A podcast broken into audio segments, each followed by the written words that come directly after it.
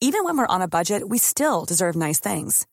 Quince is a place to scoop up stunning high-end goods for 50 to 80% less than similar brands. They have buttery soft cashmere sweaters starting at $50, luxurious Italian leather bags, and so much more. Plus, Quince only works with factories that use safe, ethical, and responsible manufacturing. Get the high-end goods you'll love without the high price tag with Quince. Go to quince.com slash style for free shipping and 365-day returns.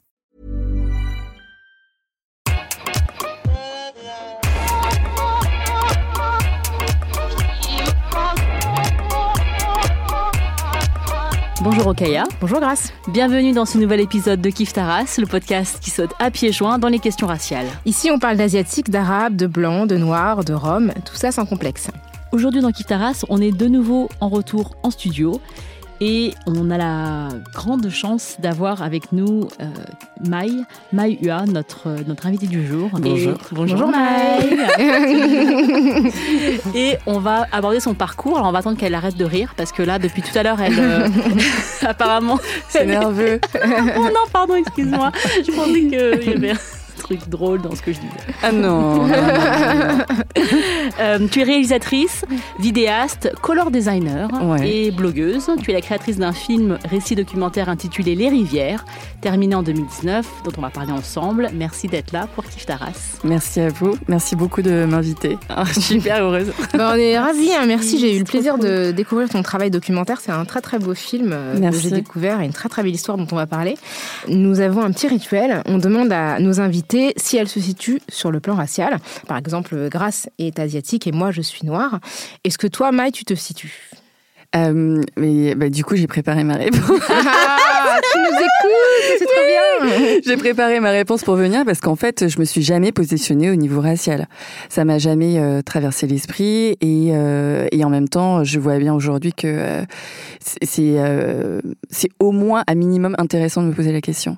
Et ma réponse, c'est que je me suis toujours présentée comme française d'origine vietnamienne. Mais pour moi, euh, ça voulait dire que ma culture, euh, la culture de mes parents, euh, était vietnamienne et que du coup j'étais culturellement métissée. Mais du coup, c'était pas racial. hein. Mhm. Pour moi, c'est pas c'est pas un propos racial, c'est un propos vraiment culturel. Mhm. Je me suis jamais sentie jaune, euh, j'ai jamais eu de problème euh, par rapport à ça. Évidemment qu'il y a eu du racisme parce qu'on me voyait comme asiatique ou comme jaune, qu'il y a eu Michel Leb, que mais ça n'a ça m'a jamais posé de problème. J'ai jamais eu de problème pour mes études, pour trouver un appart, pour trouver un mec, pour trouver un, un emprunt. Enfin, donc du coup, j'ai pas j'ai écouté votre euh, épisode sur la blanchité et je- de ce côté-là, je suis blanche. Je suis clairement blanche. Ouais. Donc je me suis jamais posé la question jusqu'à la réalisation des rivières et pas vraiment la réalisation en fait, mais euh, la diffusion des rivières. Où là, euh, je sens bien qu'il y a quelque chose qui euh, entre guillemets coince et où un film qui met en scène quatre femmes de culture vietnamienne, d'origine vietnamienne, et ben en fait, ça pose problème. Et quel problème ça pose? Ça pose problème dans le sens où, d'un point de vue systémique, rien n'est là pour euh, accueillir ce propos et pour, euh, pour le diffuser et pour le soutenir. Et en fait, euh, c'est quelque chose de totalement nouveau pour moi parce que mon, mon projet, il a toujours été dans l'ordre de l'intime. Donc j'essaie de comprendre ce qui intimement vibre chez moi, au-delà de mon passé, au-delà du passé de mes parents, au-delà de la transmission intergénérationnelle qui peut, qui se fait de manière mécanique en fait. Euh, et puis là, bah, j'arrive dans un système qui est plus grand, qui est un, système euh, national, politique, euh, et où donc bah, ce que j'ai, le- cheminement que j'ai fait jusqu'à maintenant va, va pouvoir m'aider, mais pour l'instant, c'était pas du tout mon propos. J'ai pas eu le CNC ni au début ni après. Quand t'as Donc pas le CNC, Centre national de la cinématographie et de l'image animée, qui subventionne les films. Exactement. Et du coup, qui euh, conditionne totalement en fait comment l'audiovisuel euh, en France est, est produit et euh. Et donc, euh, en fait, dans ce parcours, j'ai vachement de chance parce que j'ai, euh, je viens du digital.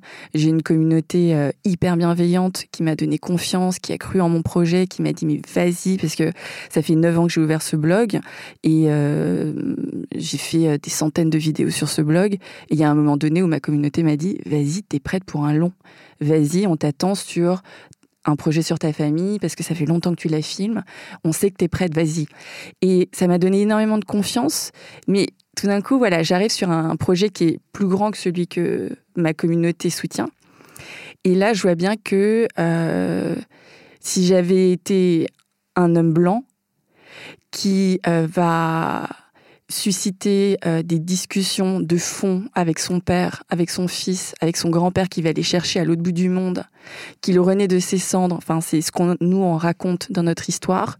Que euh, ce film fait ses preuves dans le sens où les gens qui le voient sont émus, euh, ça agite les familles, ça, voilà. Évidemment que le système aurait poussé ce projet.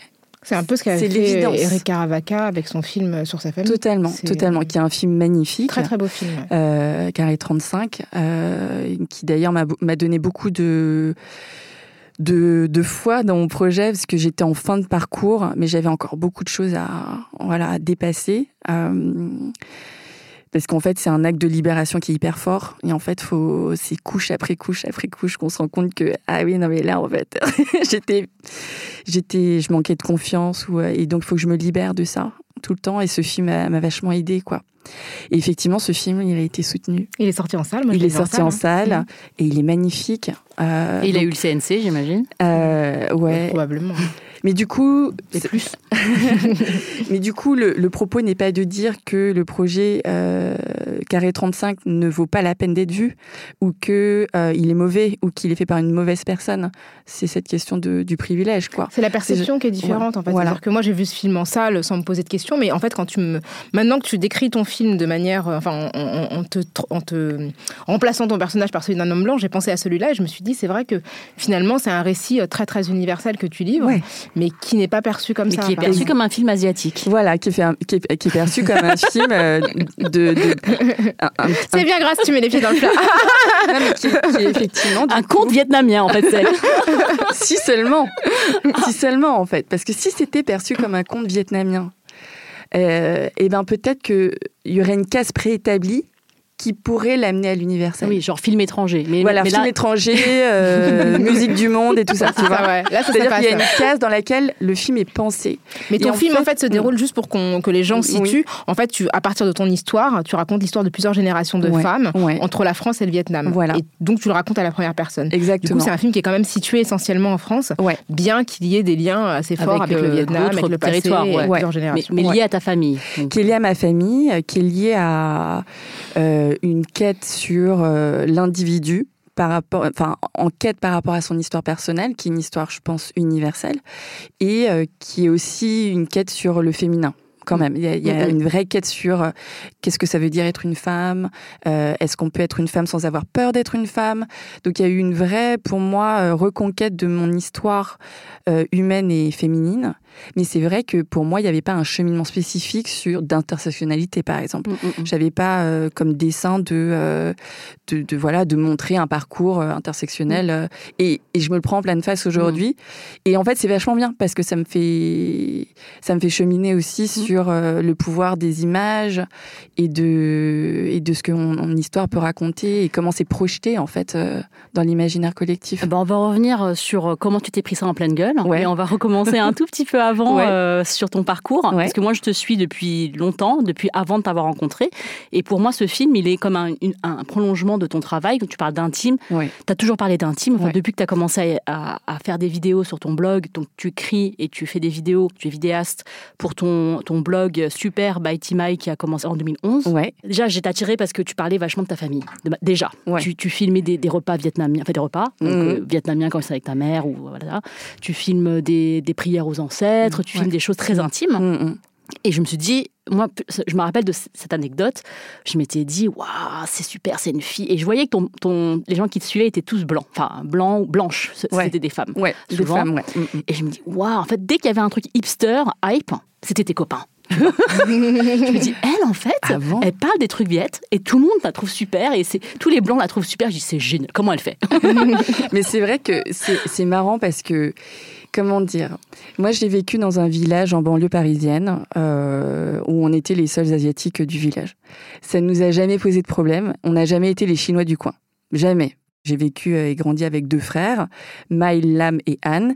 C'était euh, Lam et Anne. Dans, toute notre singularité, effectivement, il y avait Michel Leb, effectivement, il y avait des blagues euh, sur nos yeux bridés, mais nous, on disait, bah ouais, mais toi, t'as les yeux ronds, c'est pas mieux. Et puis, en fait, et on était morts de rire, et c'était, comment dire, on était pris dans une singularité qui était intègre, il y avait une intégrité qui était respectée. Et donc, du coup, on n'était jamais réduit ou essentialisé au fait d'être jaune euh, à face bridée, quoi. Tu t'es jamais senti humilié, c'est ça? Jamais. Mm. Et euh, ce qu'il faut dire aussi, c'est que euh, nous, les copains, la maison, c'était, ou nos maisons, parce qu'on a, eu- mes parents ont été séparés après, euh, c'était des lieux où il y avait vachement de vie sociale. Donc les copains, ils passaient, ils mangeaient avec nous nos plats, ils voyaient l'hôtel des ancêtres. Donc on n'a jamais senti que c'était une limite. Ça a toujours étendu le regard de nos copains. Ça a toujours étendu l'horizon de notre sphère sociale. Et donc, quand j'ai commencé à bloguer, mon propos n'était pas du tout d'amener euh, une culture asiatique euh, dans la sphère blanche française, mais juste euh, de dire qui ta j'étais. quoi. ouais. C'était un, c'était un projet euh, très existentiel de dire, bah voilà qui je suis. et, et moi, je trouve ça hyper intéressant ton, ton, ton, ton- ton témoignage de, de comment tu as grandi parce que quand on parle de racisme, Mm. on, reç- on reçoit beaucoup de témoignages de personnes qui justement n'ont pas vécu cette vie-là, Mm. qui, qui vivent une vie où ils étaient euh, mis au banc de la société, où on s'est moqué d'eux, ils se sentaient humiliés et qui n'avaient pas, euh, ils n'avaient pas cette relation avec les autres. Mm. Euh, et, et, et- et beaucoup de gens me disent, et je pense que ça n'a jamais été ton cas parce qu'on en a déjà parlé ensemble, Mhm. beaucoup de gens m'ont dit mais moi j'ai pas vécu ça donc ça n'existe pas. Et je sais que toi, tu n'as jamais dit ça. Enfin, Non. tu m'as toujours dit oui, moi j'ai pas vécu ça, mais ça peut exister. Bien sûr. Donc Bien sûr. et en plus, je trouve que tu as, il y a dans ta, dans ta parole et dans ta posture une, une sorte de responsabilité. C'est-à-dire que moi, je n'ai pas vécu, mais justement, je contribue à ce que euh, ça puisse ne pas euh, Exactement. arriver pour d'autres. Exactement. Euh, Donc du coup, euh, par exemple pour le Tet, qui est le nouvel an euh, vietnamien ou euh, dans d'autres pays asiatiques, bah, souvent je vais euh, dans la classe de mes enfants pour expliquer ce que c'est. Et on le fait pas. euh, on le fait de manière très simple en fait. C'est juste, bah voilà qui on est. Et en fait, c'est bien pour vous de nous rencontrer. C'est bien pour vous. On enrichit en fait votre expérience. Et, du coup, ça dit pas euh, euh, que le racisme n'existe pas ou ça ne dit pas que euh, votre Noël ne vaut rien. Mais ça dit, voilà, en fait, on vit ensemble. Et du coup, on a tout intérêt à savoir qui on est. Et, et je voudrais juste raconter une, une- une anecdote par rapport à. Moi, j'ai commencé mon blog euh, à peu près en même temps que toi. Mm. Bon, moi, ça marchait pas du tout, hein, comme, enfin, pas comme toi en tout cas. et donc, du coup, tu, tu faisais partie des personnes que je- que j'admirais. Je me disais, comme, Ah, c'est génial ce qu'elle fait, je suis hyper inspirée, tu vois. Mm. Et un jour, j'avais fait un, un espèce de top 10 des femmes qui m'inspirent, des femmes asiatiques qui m'inspirent, parce que j'avais envie de faire un truc, des, enfin, une liste des personnes qui me Ouais. res- enfin, à qui je m'identifiais et qui en plus me ressemblaient. ouais. Et je t'avais mis toi et une autre femme euh, française asiatique, que je Ouais. nommerai pas, Parce qu'elle t'inspire plus. Bah, complètement pas. Bah, depuis ce jour-là, non. Et donc, en fait, je t'ai tweeté, j'ai dit, voilà, dans, dans- dans ce top, j'ai mis My EA. Toi, tout de suite, t'as fait merci, c'est génial. Tu vois, comme t'es Ouais. d'habitude, love, love, bisounours. Mais je suis pas bisounours, Pardon, c'est un projet hyper important. Et la fille, l'autre fille, Mm. Qui, euh, euh, elle, a tweeté un truc du genre, elle a répondu en disant, ah bah, ah, ah, je, je- vois avec consternation que je suis dans un top asiatique de femmes euh, françaises. Et elle dit, mais moi, je ne me suis jamais vue comme asiate. Et sa copine lui répond, ah non, mais moi, je t'ai jamais vue comme asiate. Ok. J'étais sur le cul. Je me dis, mais Ma il te voit comment, en fait? Alors, parce que, enfin, t'es une femme, Ouais, certes, ouais, mais ouais. t'es aussi asiate. Donc, si, Ouais. et, et- et maintenant, enfin, des années après, ça, c'était, ça devait être genre, tu vois, vraiment au début, 2012, peut-être, je sais pas. Et des années après, maintenant, je me rends compte que tout ça, ça a un sens, en fait. Bien parce sûr. que, Bien sûr. Bah, c'est bizarre, c'est que même si l'expérience, elle se reconnaît pas dans la même expérience que toi, Non. je veux dire, en France, dans, dans le contexte français, dire qu'elle se voit pas comme asiatique, enfin, c'est bien sûr qu'on aspire tous à être vus dans notre humanité singulière, etc. Mais concrètement, du fait de l'histoire, euh, il y a un traitement de notre travail, de notre humanité qui est celui-là, quoi. Et Ouais. du coup, le nier, je trouve ça bizarre. Et à la limite, elle aurait pu dire, bah, merci, enfin, tu vois, juste merci, quoi. ouais, merci. ouais. Ça va, tu vois. Mais, mais je pense qu'il y a un chemin qui a été fait entre 2012 peut-être et aujourd'hui par rapport à- clair, aux- identités. Tu vois, genre, Ah bah ouais. là tu vois tous les mecs hype faire. George Floyd, euh, tu Ouais, vois. Black Lives Matter. Tu vois, enfin c'est super et je serais contente pour euh, pour ces gens-là qui aient une prise de conscience. Ouais. Mais il y a aussi un color blindness qui s'empare des élites, notamment toi tu travailles dans le Bien luxe, tu sûr. travailles dans la dans, dans- dans l'image ou voilà, elle elle travaille dans la gastronomie. Bon, mais c'est pareil, c'est des c'est c'est des milieux assez euh, assez euh, privilégiés et dans Ouais, lesquels il y a beaucoup sûr. de personnes blanches Ouais, euh, qui ouais. évoluent et du coup elle s'est le fait que je lui ai rappelé son faciès elle s'est sentie presque tu vois euh, Démasquée. elle a voulu ou se désolidariser de moi En disant, attention, je suis comme vous. C'est voilà. vrai que moi, quand je recevais euh, des messages de personnes asiatiques, de femmes asiatiques, notamment des jeunes femmes, tu vois, qui me disaient ça me fait un bien fou, tu vois, ça me fait un bien fou en fait de voir un visage dans lequel je peux euh, euh, me projeter, parce qu'on parle beaucoup de projection dans ces cas-là, et, euh, et moi j'étais contente pour elle en fait. Donc euh, je, c'était pas mon propos, mais j'étais contente pour elle. Donc euh, Oh, tu te sentais pas insultée parce qu'on te disait. bah, bien sûr que euh, non. C'est juste que moi, ça n'a. pas ton expérience, C'était pas, voilà, c'était Mm. pas ni mon expérience ni mon, ni mon combat, mais j'étais bien sûr très heureuse que cette expérience puisse exister pour ces personnes-là. ouais. Et tu as dit aussi, alors euh, j'ai eu l'occasion de te rencontrer donc il y a quelques temps pour l'épisode de Ça reste entre nous, une web série qui donne la parole aux asiatiques que j'ai co-réalisé cet épisode en particulier avec Boulom Souk Sfatrefan qui est notre notre ami qui porte sur la beauté et dans lequel tu dis et, et je trouve que c'est aussi un témoignage singulier qui est important à dire. Tu t'es dit, tu, m'as dit, je me suis toujours sentie belle, alors que moi, tu Mm. sais, je me suis toujours sentie plus, plus, enfin moins belle que les autres Mm. et d'entendre ta parole en disant bah moi je me suis toujours sentie belle et j'ai vu tes photos euh, de 18 piges que tu mets sur ton Instagram Ouais. effectivement t'es très belle t'es toujours très belle enfin je veux dire il y, a pas de et je me suis dit waouh et quand j'ai vu le documentaire Les Rivières et que j'ai vu ta daronne j'ai compris Ouais. comment Et là, j'ai compris. j'ai compris comment est-ce que tu vois, enfin, tout ce que tu décris, les maisons dans lesquelles tu as vécu, comment est-ce que vous preniez beaucoup de place Enfin, elle prenait beaucoup de place dans sûrement le, le petit village dans lequel vous viviez. C'était impossible d'humilier la culture vietnamienne en sa présence, je pense. mais, mais du coup, j'ai compris aussi dans, dans Ah, comment ouais, est-ce que c'est, tu vois, euh, nos parcours, enfin, tu vois, physiquement, alors les gens ne te voient pas, mais euh, physiquement, de dos, de dehors, on pourrait se dire qu'on est sœurs. Enfin, je veux dire, euh, Ouais. voilà, on a des cheveux euh, bruns, longs, euh, on est asiatiques toutes les deux. Mais vraiment, le parcours de l'une et de Ah l'autre ouais. est très très différent Ouais, et ouais. euh, Même le rapport, en fait, à l'identité. Complètement. Mhm. Totalement. complètement Et, différent. et- et tu vois, le, le fait de rencontrer Grace et aussi toute une communauté de femmes asiatiques en France euh, avec euh, ce que fait Julie Amaïd sur Koi et les femmes Koi. Magazine Koi. ouais. Voilà, pour moi, c'est incroyablement riche de, de, de comprendre en fait que euh, dans cette expérience asiatique, en fait, c'est très très lié à comment nos parents les conditions dans lesquelles nos parents sont venus, c'est totalement lié.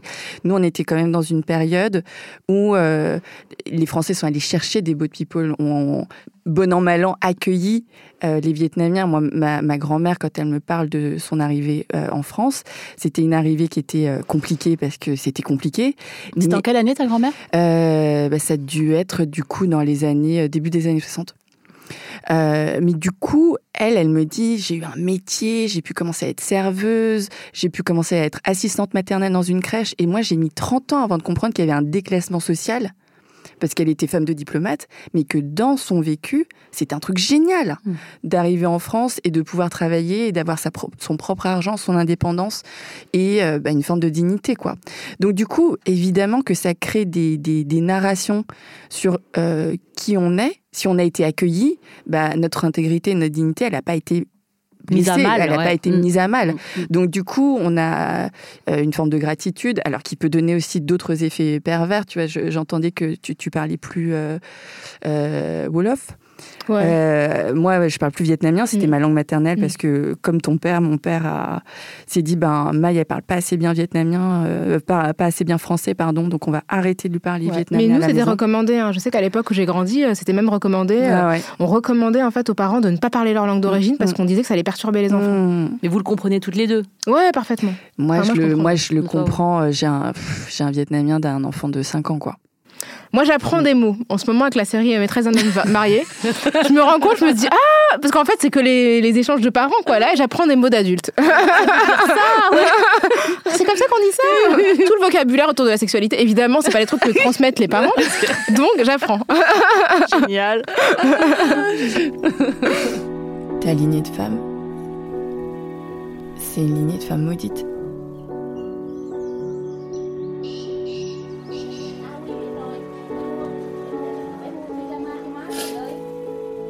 Et donc me vient cette idée folle. Je vais faire un film. Maman, tu es la plus belle du monde. Aucune autre à la ronde n'est plus jolie. Tu as pour moi, avoue que c'est étrange, le visage d'un ange du paradis. Du coup, peux-tu nous raconter donc ce, ce cheminement qui t'a amené à faire ce film? Ouais, alors bah, je vous avais parlé du blog, donc il y a eu un premier déclic qui a été le blog, et donc la confiance que ça m'a donné sur le fait que j'étais capable de véhiculer des messages et de transmettre des messages et des émotions à des gens qui que je connaissais pas, euh, qui me connaissaient pas. Euh, Il y a eu ça, il y a eu le fait que hum, ma grand-mère euh, en fait, ce qui s'est passé, c'est que mon grand-père a, eu un cancer, et donc il y a eu une sorte de projection d'une fin de vie qui allait, qui allait arriver. Et donc, il y a eu une sorte de fantasme total du retour à la Terre. Et donc, euh, toute la famille et eux ont fini par décider de rentrer en- en- au Vietnam. Parce qu'ils avaient vécu 40 ans en France avant. Donc, en fait, euh, voilà, on, ramène tout le monde euh, au Vietnam. Et puis, en fait, euh, au bout de deux mois, mon grand-père tombe mourant. Et ma grand-mère, en fait, va vouloir rentrer tout de suite, sauf que mon grand-père était mourant, donc elle pouvait pas rentrer parce qu'on pouvait pas les séparer. Et en fait, petit à petit, on voit notre grand-mère mourir, mais sur une mort très très lente. Et au bout de quatre ans, en fait, on se regarde avec maman et on se dit, mais au nom de quoi, en fait, on la laisse au Vietnam Si ce n'est bah, pour être à côté d'un mari qui, euh, qui, de toute façon, peut pas rentrer. Mais pourquoi est-ce qu'on la sacrifie, en fait? Et donc, il y a eu une sorte de prise de conscience très très forte, puisqu'elle a toujours voulu rentrer, hein, sauf qu'elle ne le pouvait pas. Et, euh, et on la ramène. Bah, le fait qu'on la ramène, qu'elle revienne chez elle dans un tissu familial, affectif, euh, amical, euh, et puis médical aussi, parce qu'en fait, ma mère, elle est docteur et, et guérisseuse surtout. Et du coup, euh, ma grand-mère, elle va renaître de manière spectaculaire. C'est-à-dire que on la ramène, elle, elle marche à peine, elle ne parle plus, on doit la laver, etc. Deux mois plus tard, elle est en train de danser jusqu'à 2 heures du matin. Elle a un prétendant de 20 Ouais. ans de moins qu'elle. Donc un truc de fou, c'est-à-dire que on, on est en train de toucher à une réalité que tu peux pas inventer. Tu vois, on est sur euh, au-delà du, du, du pensable, quoi. On est sur de l'impensable. Donc ça c'est le deuxième truc, ouais. Et il y a eu un troisième truc qui s'est produit euh, cinq ans plus tôt, qui est que un de mes oncles m'a dit que je venais d'une lignée de femmes maudites. Et euh, Très violent comme parole, ça. un truc de fou. Et, euh, et en fait, il le dit avec un grand sourire et pour me rendre service. C'est-à-dire que. non, mais je, je- enfin, je me rappelle de la scène qui maintenant me paraît totalement folle. Mais euh, on- en fait, c'était le, le fameux moment où on ramène mes grands-parents. Euh, je viens de me séparer du, du- du père de nos enfants. Euh, donc, je suis très, très fragilisée par la- cette double situation. Et euh, mon oncle arrive, prend un papier à quatre, il me dit bah c'est normal en fait. Et puis là, il me fait un arbre généalogique que j'ai recréé dans le film pour m'expliquer pourquoi euh, j'étais dans cette situation. Et en fait, la démonstration était parfaite. Et pour moi, c'était m'expliquer d'où je venais, quelle allait être ma trajectoire et celle de ma fille. Parce que c'était, bah, tu viens d'une lignée de femmes maudites, pour telle et telle et telle raison. Et en fait, ça fait totalement sens. Et du coup, euh, cette, euh, voilà, ces trois choses-là m'ont mise en mouvement parce que je pouvais plus faire autrement. Et après, des thérapies, et du yoga et de la méditation et tout ce que vous voulez, je sens que le truc est toujours là. Il y a toujours quelque chose qui s'agite. Et du coup, je joue mon va-tout, je vais faire un film. Et ce que je trouve intéressant, c'est que tu donc abordes des sujets quand même très très intimes et très douloureux, euh, notamment toute la question de, de, la communication intrafamiliale, des secrets de famille, Mm, mm. des traumatismes qui se baladent de génération en génération, des non-dits, euh, et aussi tout ce qui est relatif aux violences sexistes, aux violences euh, précoloniales ou Mm, postcoloniales. mm, mm, Euh, puis à, à l'échec aussi par rapport à- au rapport qu'on peut avoir avec sa, sa terre natale. mm, mm. Est-ce que toi, en racontant l'histoire de ta famille, tu avais la conscience de porter des, des sujets qui étaient des sujets euh, en fait très très communs euh, dans les familles, en même temps, voilà, auxquels beaucoup de personnes pouvaient s'identifier. Alors oui et non, c'est-à-dire que moi j'avais cette expérience du blog et j'avais cette expérience d'être en contact avec euh, autrui et de potentiellement, et c'est comme ça que j'ai été programmée, être une jeune fille modèle qui euh, va vouloir plaire à tout prix. Euh, et moi, c'était vraiment le piège dans lequel je devais pas tomber. Il fallait vraiment que je sois au plus près, du plus près, du plus près de, de cette histoire intime et de mon ventre, quoi.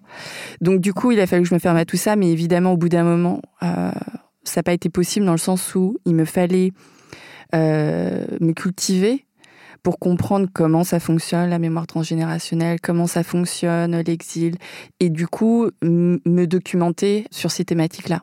Et donc, du coup, c'est aussi en, en me cultivant sur des choses qui sont dites comme universelles que j'ai pu réaliser mon film. Tu avais Mais- la conscience de, de cette portée, en fait, du film au-delà Mais de après, de ta non, j'avais pas, j'avais pas la conscience que le film allait parler autant aux gens qui le voyaient. Ça, j'avais pas conscience parce que c'était, il fallait pas que je prenne ça en compte dans mon Oui, bien sûr, ouais. bien sûr. ouais, ouais. Et, et comment ta mère, euh, qui est dans le film, Ouais. et ta fille, qui Ouais. est aussi dans le film, et ta grand-mère, qui Ouais. était euh, là quand Ouais. tu as fait le film et qui était terminé, comment ces femmes de ta famille, elles ont accueilli ce film? Est-ce que c'est Horrible. on dirait que tu t'en es remise. non, on s'en est, on s'en est super remise. C'est-à-dire qu'en fait, c'était ce film, en fait, c'était vraiment à la vie à la mort. C'était à la vie à la mort pour moi, mais aussi pour tout le système familial qui était en train de mourir. Enfin, qui était déjà mort en fait, parce que euh, ce qui nous reliait, c'était euh, beaucoup d'amour, mais des dysfonctionnements qui étaient tels que euh, que enfin que ça nous est tous clamsé quoi. Donc du coup, il fallait détruire ce système familial. Et, et du coup, bon bah, on, on l'a fait quoi. Mais évidemment que dans ce cas-là, euh, et c'est ce qu'on est en train de lire sur, euh, tu vois, sur un projet plus global de société euh, et d'humanité, euh, ce système, il ne, il n'est possible que si le silence se fait. Et donc, bah, faire un film, évidemment, que le, le, le partager, etc., c'est c'est noyauter tout le système depuis l'intérieur, comment comment Donc, elles du ont coup- réagi, du coup? Du coup, pour ma mère, ça a été très très dur parce que euh, il y avait des, mais tous, hein, on avait des systèmes de loyauté en fait qui sont super bien ficelés. C'est un système qui, perdure depuis des siècles et des siècles. Pourquoi? Parce que c'est super bien ficelé ce truc. Donc euh, ça a été très dur et en même temps ça a été une libération parce que c'était un travail qu'elle a entamé parce qu'elle a entamé beaucoup de thérapie, une libération de la parole dans la famille, dans, dans notre fratrie aussi euh, qui a fait que nous, on a pu prendre le relais et aller beaucoup plus loin que ce qu'elle n'avait fait. Mais tout ça n'aurait pas été possible si on n'avait pas été toutes les quatre, quoi. Euh, donc en fait, c'est ouais, c'est c'est l'union fait la force, mais en même temps, fallait, on n'avait pas prévu euh, ce dans quoi on s'était engagé, parce que je pense qu'on voit assez bien dans le film que ma mère, elle est tout à fait opérationnelle pour être filmée, il n'y a aucun problème pour ça. Mais tout ce que ça révélait de nous, ça, on n'était pas du tout prêt à le voir. Et, euh, et du coup, euh, ben, il a fallu dépasser euh, beaucoup de, beaucoup de peur, beaucoup d'ego, beaucoup de. Mais ça s'est fait, ça s'est fait, ouais. Moi, quand j'ai vu le Mhm. film, comme beaucoup de gens, j'ai remarqué, euh, j'ai beaucoup pleuré. ouais. Et je crois pas au même moment que les autres, parce que je pense que chacun pleure au moment qui la touche. Mm. Euh, déjà, moi, je trouve que ta mère, c'est à la fois une antithèse de la mère euh, Ouais. et l'incarnation de la mère. Ouais. Tu vois, c'est-à-dire que moi, en tant que mère asiatique, moi, ma mère, elle disait rien, elle parlait pas. Ta mère, elle parle tout le temps. Euh, Enfin, tu vois, c'est, Elle prend de l'espace. elle prend beaucoup d'espace Mm, mm, mm. et vraiment, tu vois déjà, rien que de voir une mère différente de, de l'archétype de ce qu'on m'avait toujours. Parce que moi, non seulement ma mère ne parle pas, mais ma tante ne parle pas. La, la- la- mon autre tante. Enfin, je veux dire, c'est. Ouais, non, le Voilà. silence, c'est quelque chose quelque- d'énorme dans, dans nos cultures. Sauf qu'elle parle beaucoup, Mm, mais mm. elle n'a pas dit l'essentiel. Ouais. Enfin, en tout cas, c'est là que c'est ce que vous dites. Et il y a une scène que moi, je- que je trouve incroyable, c'est que vous avez des masques sur la, des masques d'avion là sur la tête. Ouais, mm, mm. Vous, vous parlez, il faut pas que vous vous voyez. Enfin, c'est incroyable parce que votre communication, elle se, elle se fait. Et là, vous, à ce moment-là, vous dites des choses. Ouais. Et, euh, et c'est quelque chose. euh, et, et alors, évidemment, moi, dans ma famille, donc spoiler alerte, il par- elle parle d'un. Enfin, c'est pas à ce moment-là, mais il y a- il y a- on parle d'inceste dans ce film. Mm. Et euh, évidemment, l'inceste, c'est quelque chose qui est très présent dans les familles. Et je pense que dans les familles asiatiques, comme dans toutes les familles, il y a aussi ce spectre qui, qui est là. D'ailleurs, moi, tu sais, quand j'étais petite, j'avais jamais le droit de faire des soirées pyjama. Mais parce, parce que mes parents étaient stricts, ça Mm. c'est sûr. Mm. Mais j'avais même pas le droit de dormir chez mes oncles et tantes. Ah ouais. C'est-à-dire que les frères de mon père et les frères de ma mère. Mmh. Enfin voilà, j'avais pas le droit. Et d'ailleurs, c'était pas que. Enfin, et parce que mon père disait, une fille convenable, elle dort chez elle. Ah ouais. Et d'ailleurs, c'était pas que les filles, parce que mon frère ne faisait pas de soirée pyjama. Donc c'était Ouais. pas que ça. Ouais. Et ma tante, pendant très longtemps, ma tante, elle a, elle a- son mari l'a abandonnée très tôt. Elle avait deux enfants très petits et elle s'est jamais remarquée. Et elle m'a toujours dit, et ça, ça m'avait trop. Je me rappelle très bien. Elle me dit, je me marie pas parce que je veux pas qu'ils aient un beau père. Mm. Et en fait, elle disait pas. Mm. Et aujourd'hui, Mm. 40 ans, 50 ans après, Mm. Mm. je sais ce que ça. Enfin, je sais pas vraiment Oui. parce que je peux pas lui dire, mais pourquoi t'as pas nains Mm. C'est juste que maintenant, quand je vois ton film et que je remets, je, je, je- sais qu'il y a toujours eu des choses et qu'on ne dit pas ça aux enfants parce ouais. qu'on les protège. Alors qu'en fait, c'est le meilleur moyen de pas les protéger. Bah, Eh ouais. Mm, mm.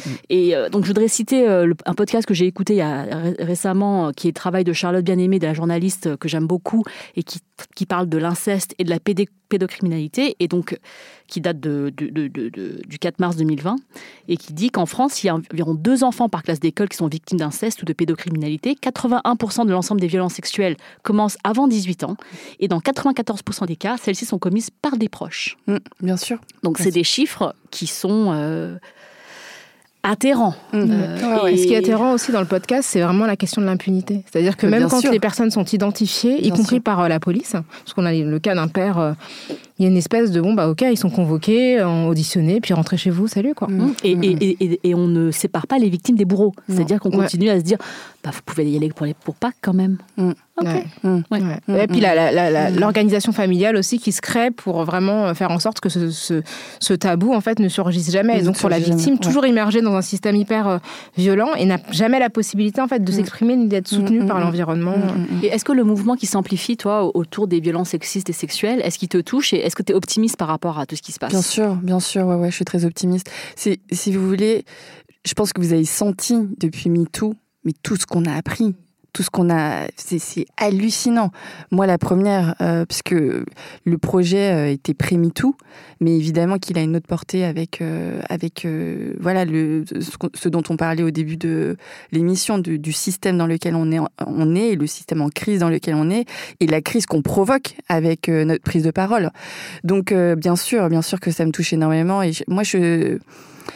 Comment dire J'ai l'impression qu'on est dans un, moment de croissance euh, personnelle, même spirituelle, et politique.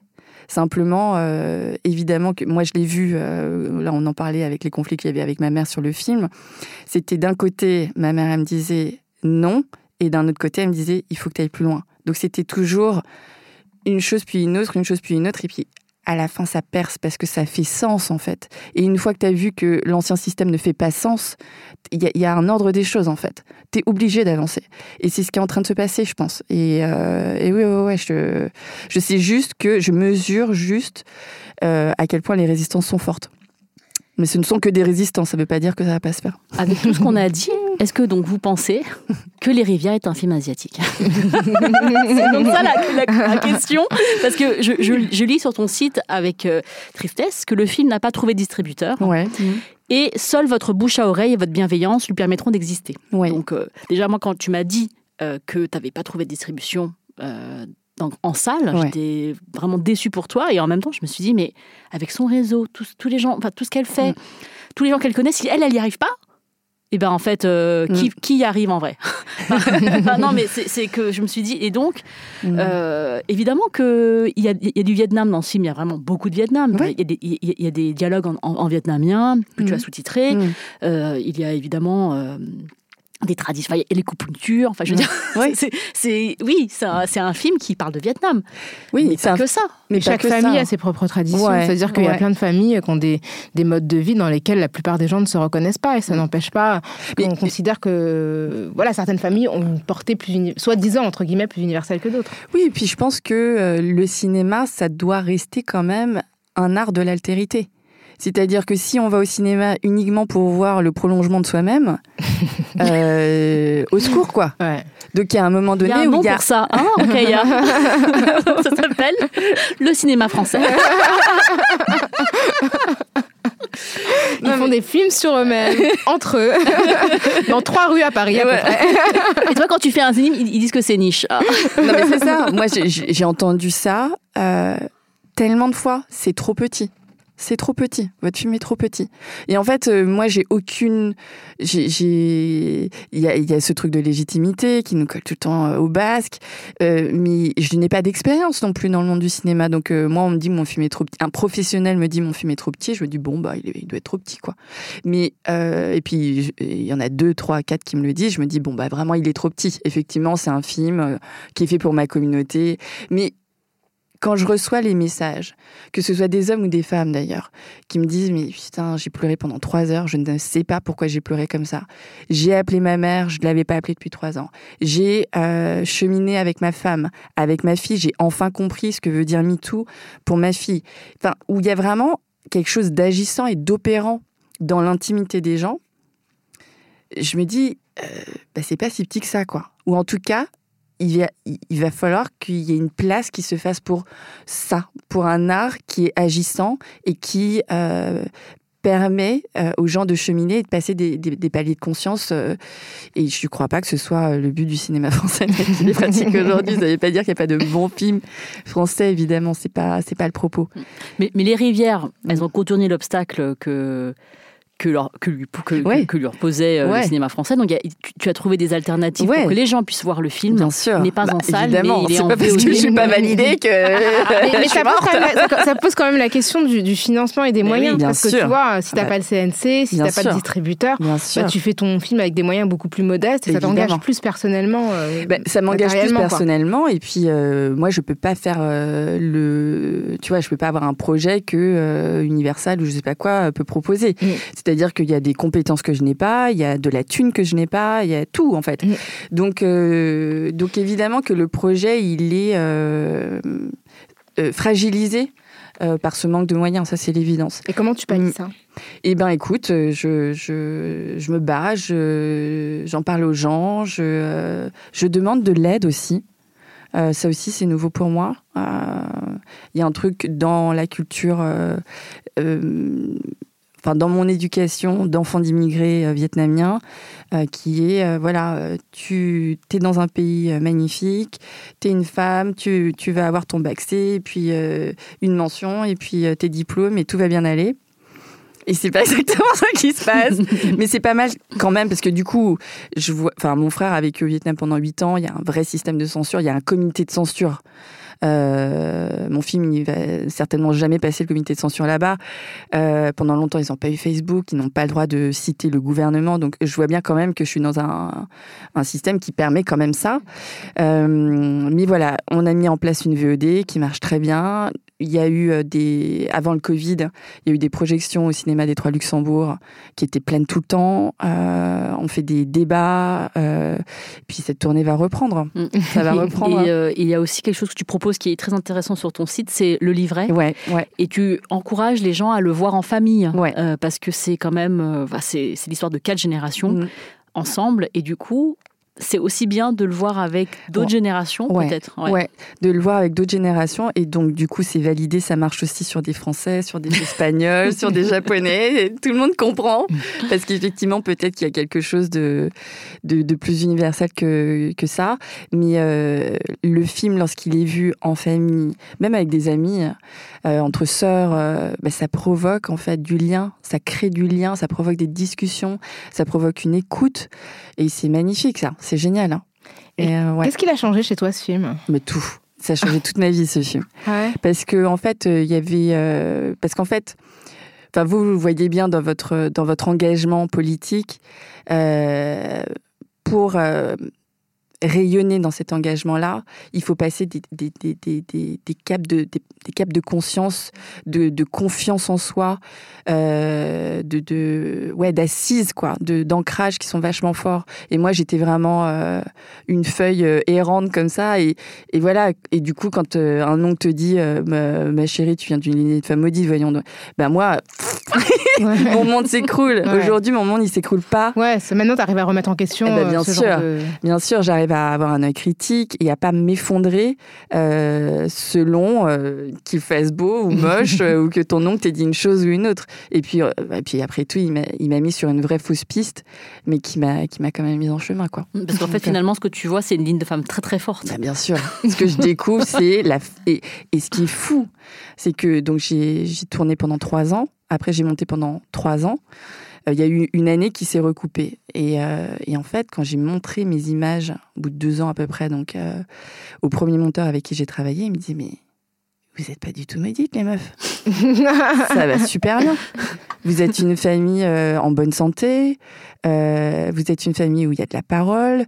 euh, vous êtes une famille où, lorsqu'il y a des épreuves, vous les passez ensemble. Putain, mais j'aimerais te dire que moi, je parle plus à ma mère.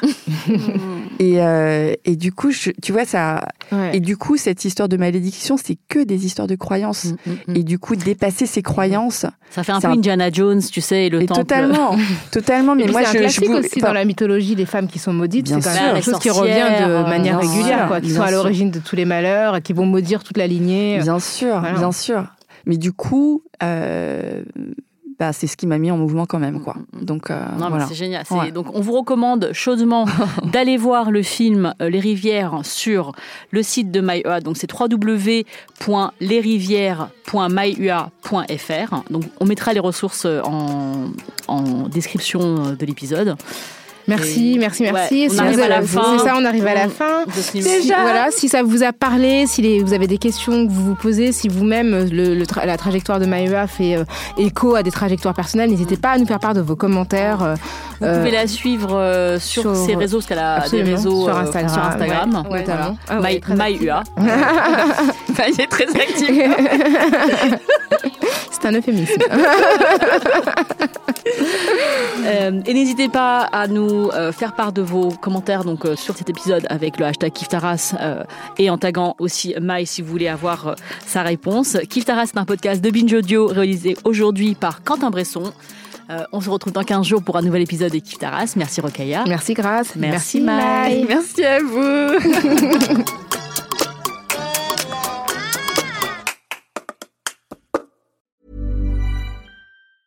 Support for this podcast and the following message come from Corient. Corient provides wealth management services centered around you. They focus on exceeding your expectations and simplifying your life. Corient has been helping high achievers just like you enjoy their lives more fully, preserve their wealth, and provide for the people, causes, and communities they care about. As one of the largest integrated fee only registered investment advisors in the U.S., Corient has deeply experienced teams in 23 strategic locations. Corient has extensive knowledge spanning the full spectrum of planning, investing, lending, and money management disciplines. Leverage Corient's exclusive network of experts to craft custom solutions designed to help you reach your financial goals, no matter how complex they may be. Real wealth requires real solutions. For more information, connect with a wealth advisor today at corient.com. That's C O R I E N T.com. Corient.com.